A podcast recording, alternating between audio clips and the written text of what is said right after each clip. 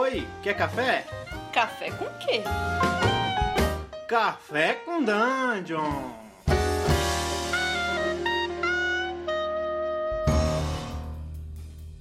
Bom dia, amigos do Regra da Casa. Estamos aqui para mais um Café com Dungeon.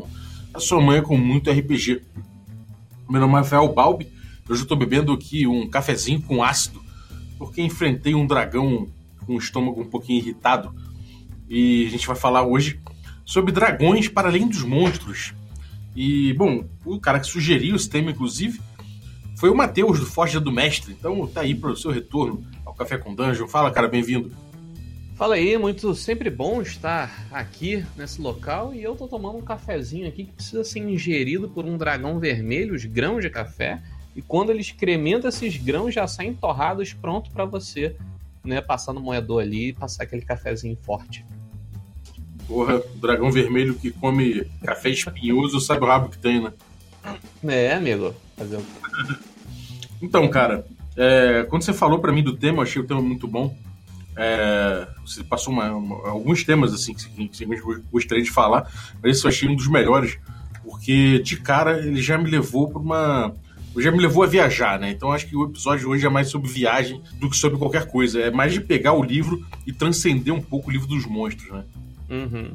É, assim, o livro dos monstros ele te dá, obviamente, né? Cê, é, o nome, às vezes, do próprio livro dá a se enganar um pouquinho. Livro dos monstros, né? Você já automaticamente já pode tratar ali sem querer que todas as criaturas que estão ali dentro, dentro daquele livro são vis, né? São vilões, são inimigos.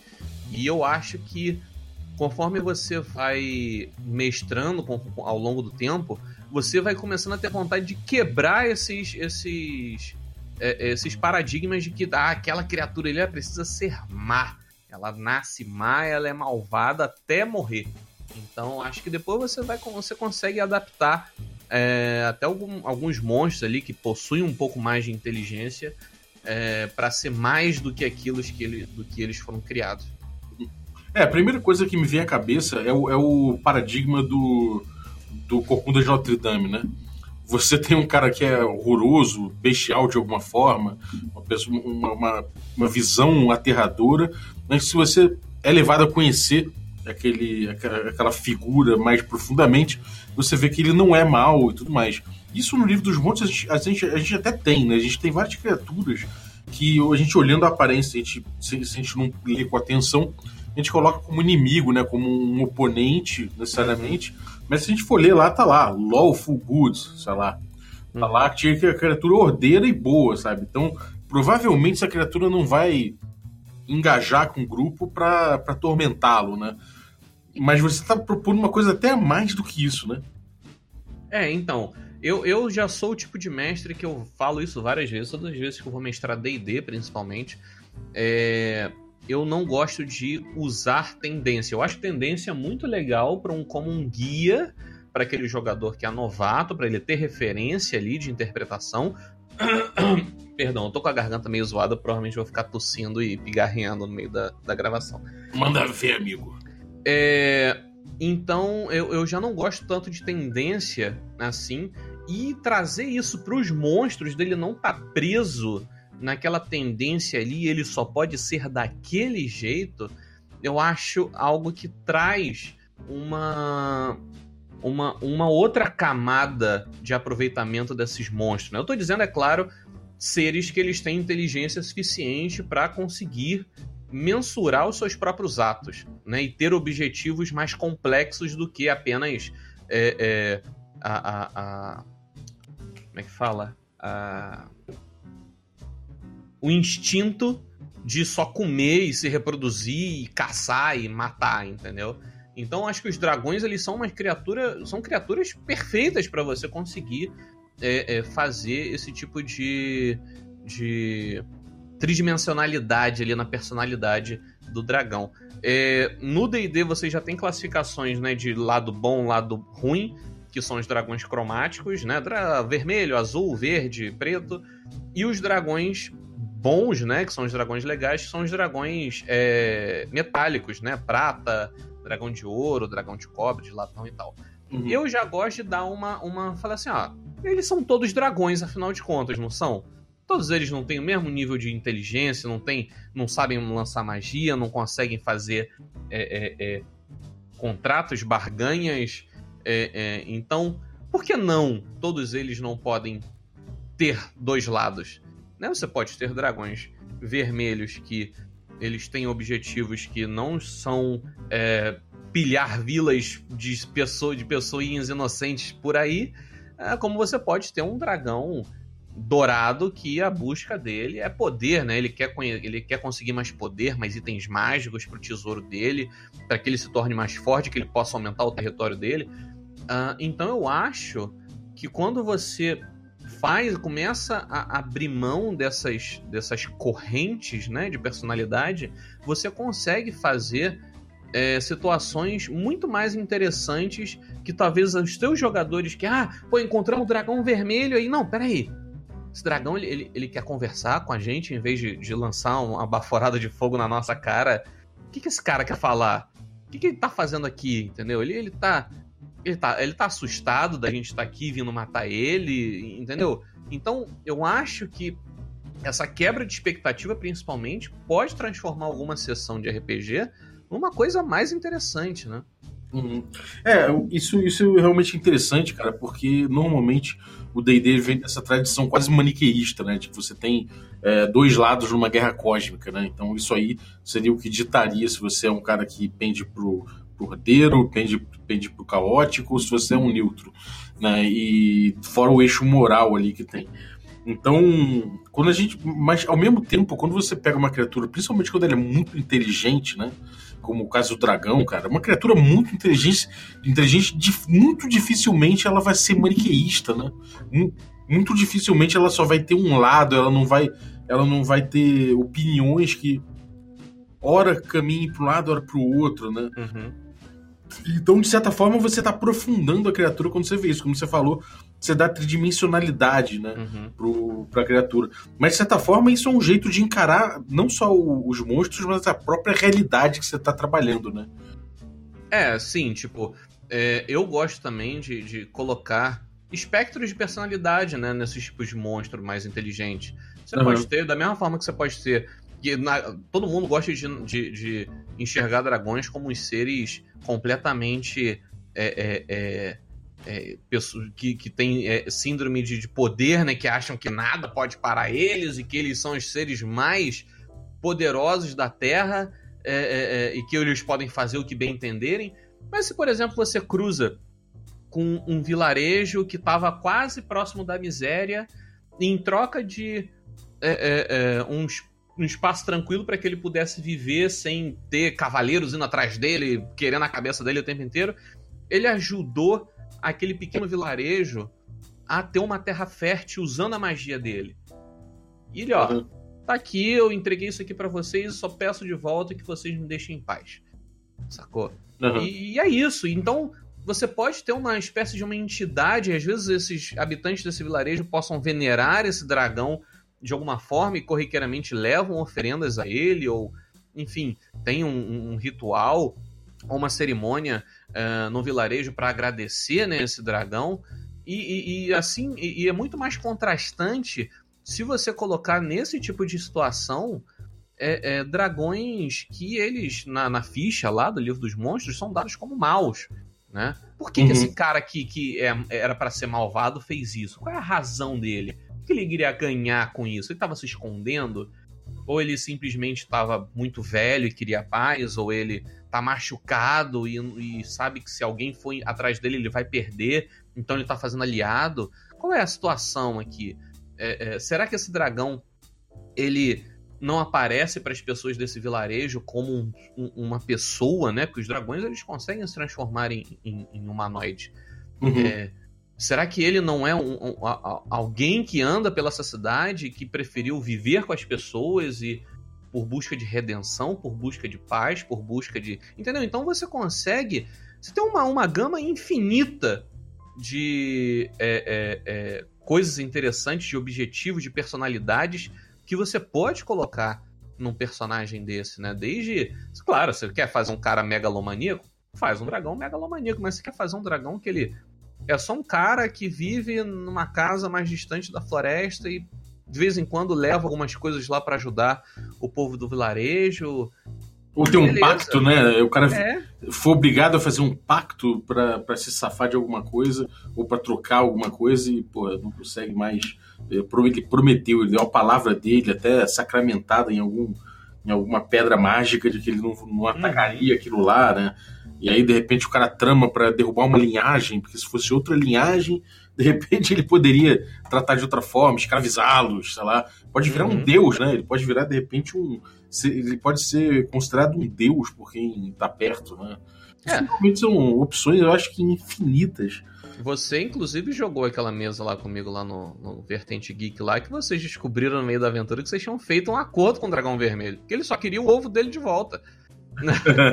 Entendeu? Ele não tava querendo, não era o objetivo megalomaníaco de riqueza e poder. Não, ele só queria o filho dele que roubaram dele, sacou? Agora, isso é uma coisa interessante também, que a gente deu vários exemplos, mas que de certa forma eles humanizam um pouco, né, os monstros e as raças, né? Isso é uma coisa, essa coisa de olhar as coisas é, no espectro de bem e mal, sabe? Essa coisa, essa coisa inteligente, mas não bestial, uhum. é, essa coisa da gente encarar o dragão como uma pessoa que tem muitos objetivos e muito racional em relação ao dinheiro dele, em relação à posse dele, relação a tudo. Isso é um caminho que o D&D vem, vem, vem, vem trilhando né, desde, desde as primeiras edições. Antigamente as, edições, as, criaturas não humanas elas eram mais estranhas e mais monótonas, né, por assim dizer. Uhum. Cada uma tinha, sei lá, o, o, anão ele precisava daquele, daquele ouro, ele precisava estar no meio daquilo tudo. Às vezes era até uma questão fisiológica dele, não era uma questão uhum. que, de ganância, né?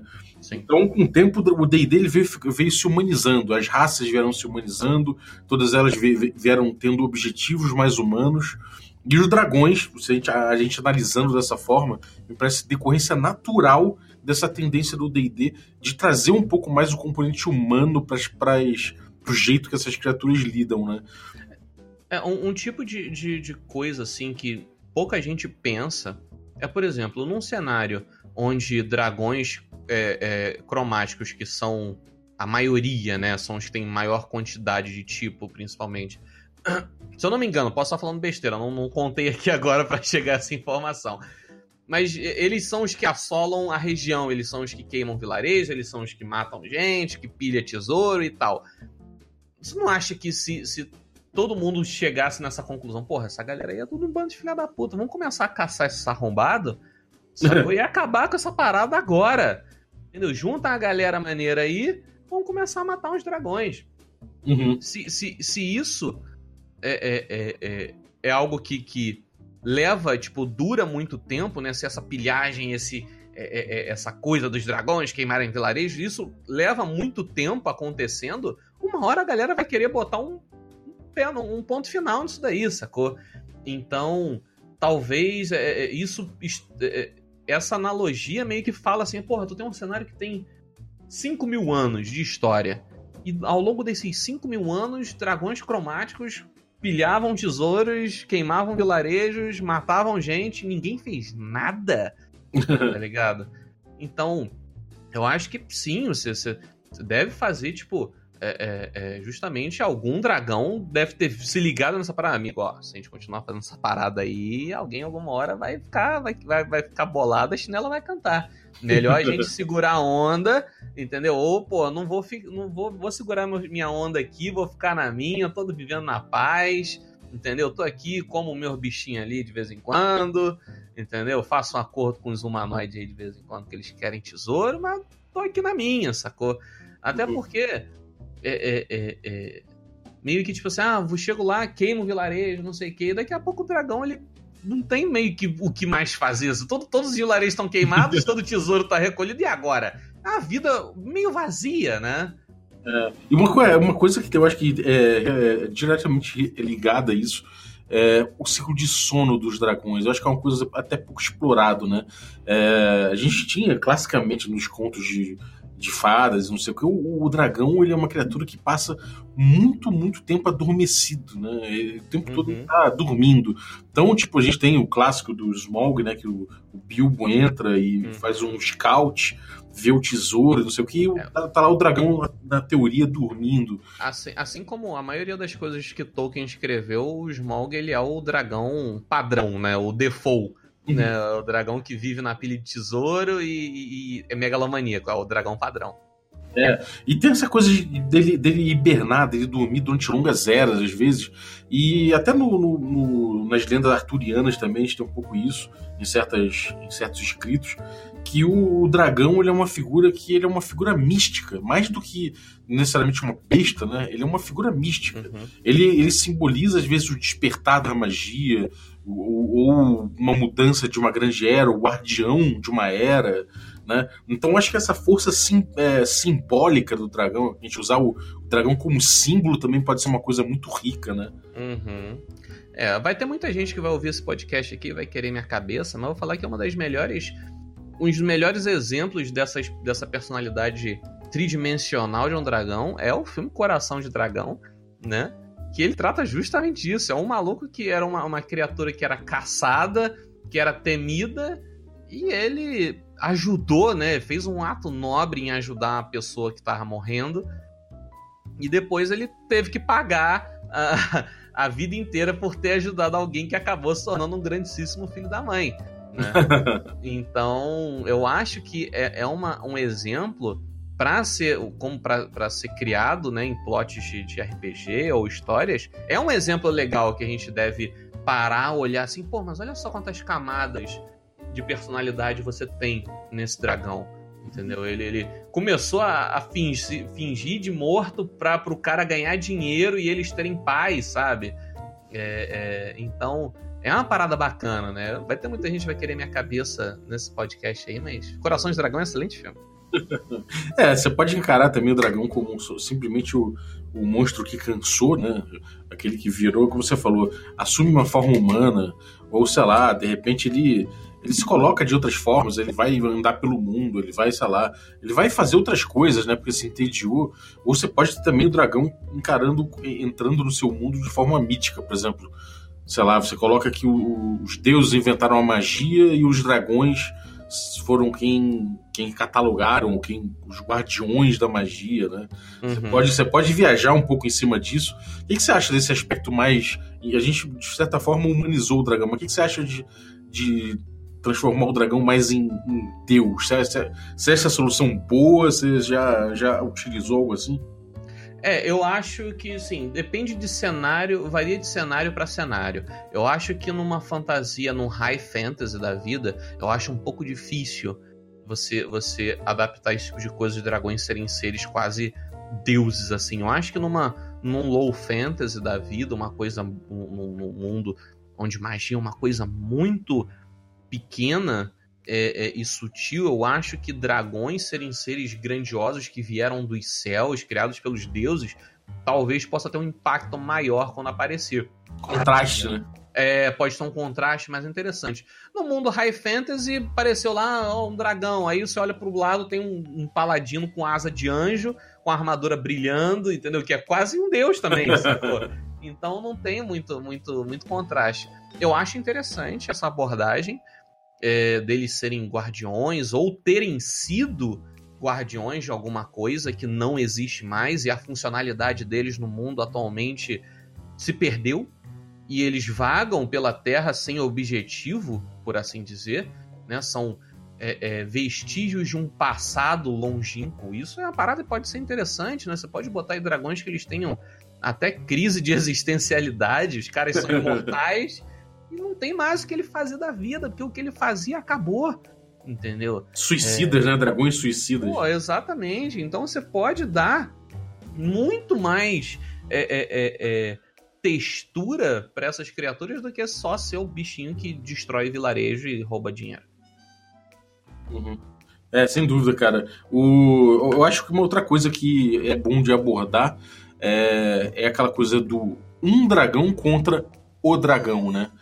Se você tem, às vezes, pô, sei lá, no teu cenário, você comporta 15, 15 dragões vermelhos, mais, a, mais, mais eles e suas famílias, uhum. não sei o quê. De certa forma, você tá botando aquilo ali de uma forma quase despersonificada, né? Ele, quando você faz isso, você quase automaticamente bestializa ele, porque tem vários. E, uhum. enfim, você pode, claro, trabalhar ele como um NPC em vez de um monstro, que eu acho que é o, mais o que a gente está falando. Mas ainda assim são vários, né? Então é uma coisa que transforma ele numa, numa é mais facilmente no inimigo. Agora quando você trabalha com você, não trabalha com os dragões, mas trabalha com o dragão, né? Em vez de um dragão, ele é o dragão. Você, sei lá, ele é o dragão vermelho do cenário. Né? Uhum. Pode ser uma coisa que deu uma importância para ele muito grande e, e aí você é, seja obrigado como mestre a condensar naquele NPC todas as características que você pensaria para dragões, né? Isso, uhum. isso, isso é, uma, é, um recurso que eu acho que é, que é muito valioso, assim. Ou talvez sendo o, o, último dragão vermelho também, você pode colocar é, é, um pouco mais de tom nisso, né? Tipo, talvez se ele, se ele for um, um vilão ou o objetivo dele não seja algo tão é, é, grandioso e megalomaníaco assim, pode ser um peso pro grupo falar, cara, a gente vai matar o último da espécie dele. E, e todo, toda essa, essa a história desse, desses seres vai ser só contado em histórias e, e músicas. E ninguém mais vai ver isso. Né? É verdade. É, é, tem também essa coisa, essa coisa do, do dragão mais puxado para a Idade Média mesmo, né? O, o Ars Mágica, por exemplo, a gente tem essa coisa do, do dragão, que ele é quase um, dra um dragão de Komodo, né? Ele é aquele, aquela, mistura, aquela bicho meio lagarto comprido, que até solta fogo e é uma criatura que, sei lá, você pode botá-lo como juntando os pecados, você pode botar ele personificando a bile do mundo, né? O, o, o ódio do planeta. Uhum. E, e, isso também é um caminho interessante, eu acho, né? Você, e aí você. Só que é legal de você fazer isso se você personificar, né? Então, tipo, ele não vai ser só aquela criatura bestial que tá ali para esgarçar os humanos. Né? Ele é, de repente, sei lá, o, o sei lá, coloca um nome bizarro, as Cariox. Sacou? As Cariox, que é um dragão bizarro e que ele tem ali, sei lá, ele tem uma. É, ele, para continuar existindo, ele precisa aniquilar uma raça a cada, a cada, a cada era, sacou? Umas, umas coisas assim bizarras que aí você fala, cara, como é que seria a personalidade de um ser como esse que tem uma, uma, uma responsabilidade tão cruel, né? Tão, como é que seria a personalidade dele, né? Como é que, como é que deve ser você tomar um chá com essa com, com, com, esse dragão, né? E aí você para. Cara, você já pensou essa primeira cena da sua aventura? É você tomando um chá com esse dragão? É, deve ser, deve ser uma parada. É, você tem que explicar muito bem primeiro o que, que esse cara tá te chamando para tomar um chá né? Como você foi parar lá, né? E o segundo, o que, que ele quer? Pô, vou chamar esse meia dúzia de, de, de, vagabundo aí pra tomar um chá, porque eu vou pedir uma. Pô, o que, que esse cara quer pedir pra gente? O que, que ele é. não consegue fazer, tá ligado? Pode ser aquela turma de enxeridos que, de repente, de alguma forma eles caíram ali ou pegaram um portal errado, leram um pergaminho errado, caíram ali e esse chá é justamente assim. Me convença a, a, deixar vocês vivos. Isso pode ser um belo início de campanha, né? Agora, uma dica aqui muito importante para os mestres que estiverem nos ouvindo aqui nesse momento é. Lembre-se sempre que você pode sim criar vilões ou aliados, dragões, com muitas camadas de personalidade, um vilão que ele tem um objetivo muito concreto, muito poético, muito bonito, é, é, e, você cria uma, uma luta épica de, com drama e, e, e peso na escolha dos jogadores para enfrentar aquele inimigo da campanha e no final ele vai virar armadura. Então fica fica na cabeça que todo esse, esse teor de, de camada que você criou na personalidade não vai valer de nada quando os jogadores. Hum, vamos descamar essa criatura que tinha uma personalidade tão presente para virar mera armadura e meia dúzia de, de espada? É, acontece, né, cara? É, sem dúvida. É, uma, uma, coisa, uma coisa que eu acho que dá pra, pra fazer também com, com o dragão, né? É você. É, é, você, como jogador, pensar nele, né? Eu acho que não é só o mestre. Às vezes o mestre colocou aquela criatura ali para proteger uma, um tesouro muito, muito foda, para sei lá, para dar um ar de fodeza em alguma, em alguma cidade. Sei lá, essas coisas que o mestre gosta de fazer, né? Ah, então quer dizer que vocês vão para não sei onde? Olha, vocês estão chegando lá e vocês veem um dragão sobrevoando. Sabe esse tipo de coisa?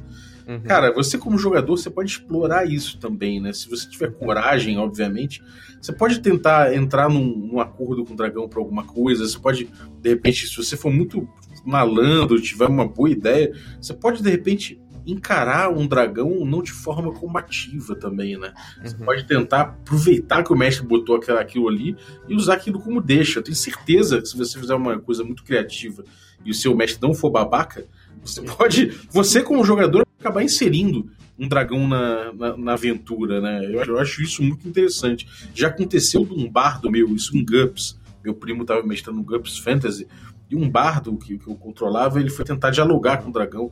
Ele acabou conseguindo entrar no covil do dragão, só que. Cara, ele, ele, ele fez um acordo com o dragão, só que ele nunca mais. Ele poderia. Ele, poder, ele, ele passou a contar todos os contos que o dragão conhecia, por aí, né? Só que ele ficou proibido de, de falar sobre, sobre ele mesmo, né? O bardo uhum. Jamais poderia falar em primeira pessoa. Então, nem a própria história dele, as próprias histórias que ele teve chegando até o Covil Dragão, ele poderia jamais contar como se fosse uhum. ele. Ele passou a ser somente um cronista, sabe? Então acho que esse tipo de coisa é muito interessante de explorar, né, cara? Sim, é. É, é, é existem outras coisas, né, com relação a dragões que são interessantes você explorar. Como, por exemplo, é, você tem no D&D você tem os Dragonborns, que eles são literalmente filhos de dragões humanoides, né? o que deveria ser, no caso, voltando a esse lance de você começar a pilhar pele e osso de, de bicho como se fosse nada, criaturas inteligentes, é, vira matéria-prima. É, eu acho, você, você parar para analisar, é uma coisa aterradora. Você tá usando uma criatura inteligente como armadura. Como seria? Como seria você chegar num vilarejo de Dragonborn usando uma armadura de dragão. É a mesma coisa que chegar um cara na tua casa vestindo teu pai de, de casaco, a pele do teu pai de casaco, tá ligado? É tão agressivo quanto, saca? É, então eu acho essa, essas coisas também, tanto de acordos interessantes para se fazer, é, quanto de, de, de, como funcionam os dragões na sociedade, né? Qual é o peso que eles têm na sociedade? Qual é o conhecimento que as pessoas têm sobre dragões? Ah, os dragões eles são conhecidos por pilhar vilarejos. Beleza. Qual é o como é que as pessoas se preparam para dragões que podem aparecer a qualquer instante? E, e, pilhar uma cidade? Como é que as capitais lidam? Como é que os políticos lidam com isso?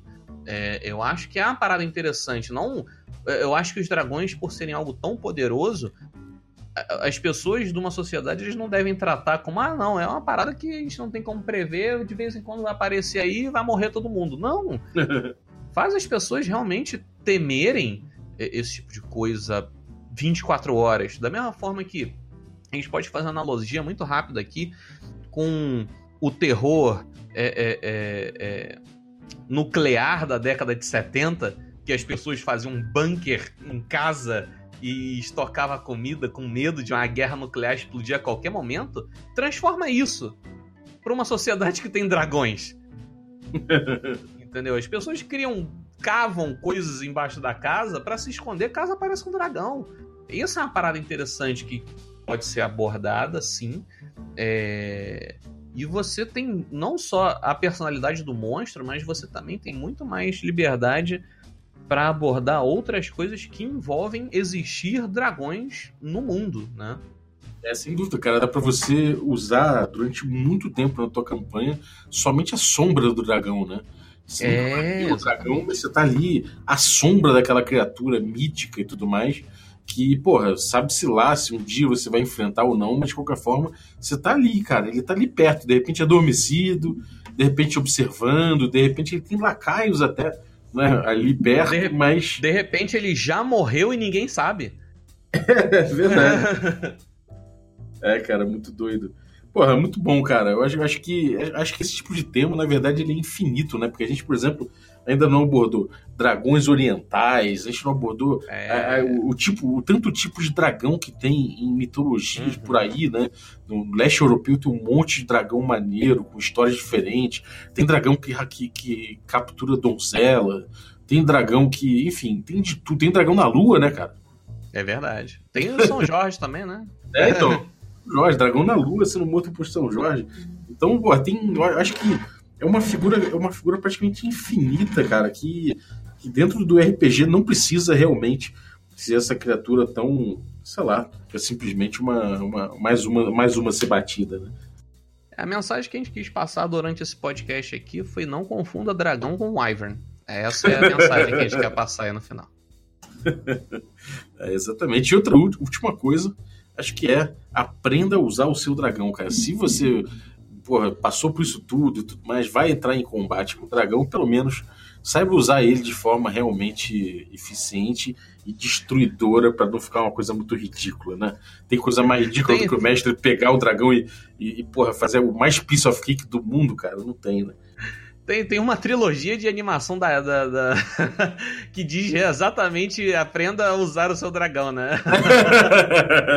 A trilogia de desenho para criança que aborda justamente esse assunto. Exatamente. É, cara, beleza, demorou. E, pô, Matheus, fala aí, cara, fala do que que você tem aprontado aí, fala do Forge, conta pra galera. Ah, pra quem ainda não me conhece, segunda vez, segunda, terceira vez, não lembro que eu apareço aqui.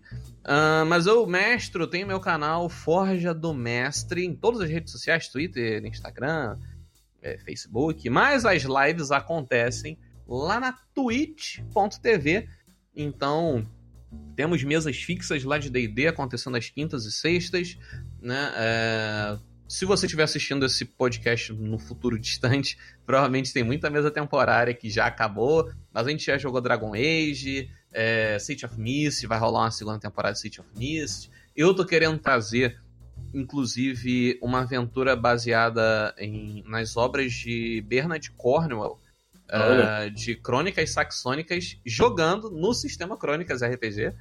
Então, eu tô escrevendo, tô, tô planejando aqui pra ver como é que vai ser e tal. Se pá, até a galera lá do Café com Games deve fazer uma sonorização desse, desse, dessas lives aí. Se você estiver assistindo no futuro, talvez isso já tenha saído, procura aí. Ah, se não, aguarda lá e segue a gente lá em todas as redes sociais. Forja do Mestre. Valeu! Maravilha, cara. E galera, é, você aí que tá ouvindo a gente até agora, curtiu o episódio, a- dá cinco estrelas aí pra gente no seu agregador, dá cinco estrelas aí no Podbean, dá um, um coraçãozinho no Spotify, de qualquer forma aí, dá o seu rating aí pra gente poder, para você poder espalhar o amor aí do, entre, entre a podosfera. É, Até porque, cantando a pedrinha aqui, merece cinco estrelas, porque é o melhor podcast de RPG do Brasil, de acordo com votações e coisas do tipo aí, na verdade? o Goblin não, não, não nos deixa mentir, né? É, é, agora tem que, tem que jogar essa, essa autoestima lá no teto. Lá no teto. É isso aí. Cara, não, tô muito, muito grato por todo mundo que, que deu essa força aí, que acreditou, porque, porra, e pra mim foi difícil acreditar, cara. Mas, cara, é isso. E também, cara, se você curte aí o conteúdo do podcast, você pode continuar é, saboreando um pouco no Instagram. A gente sempre fala um pouco do assunto que tá rolando no podcast de forma um pouco mais visual no Instagram, né? Então, com ilustrações, coisas relacionadas ao, ao, ao assunto. É, também com algum preview, né? Caso você não goste muito do título, pelo menos você vai ter uma ideia maior do que, que vai rolar, então pode ser que você vá lá no Instagram e acabe falando, bom, acho que eu vou ouvir esse episódio sim, vai. E você dá uma chance pra gente. Você pode também é, vai é, ver de repente ali uns os anúncios do que a gente vai fazer, vai ver também é, bastidores, você vai ver um monte de coisa lá, então cola aí no nosso instagram.com.br regra da casa e, e participa com a gente. Fora isso, Instagram, é, é, Twitter e Facebook, barra regra da casa, para discutir os episódios, trocar ideias sobre os- os episódios, é, fazer um. fazer ali um. Como é que é? Fazer um debate com a galera da comunidade, que é sempre bom E esse debate eventualmente volta pro podcast, então manda ver. No mais, muito obrigado, valeu, Matheus, e até a próxima. Valeu!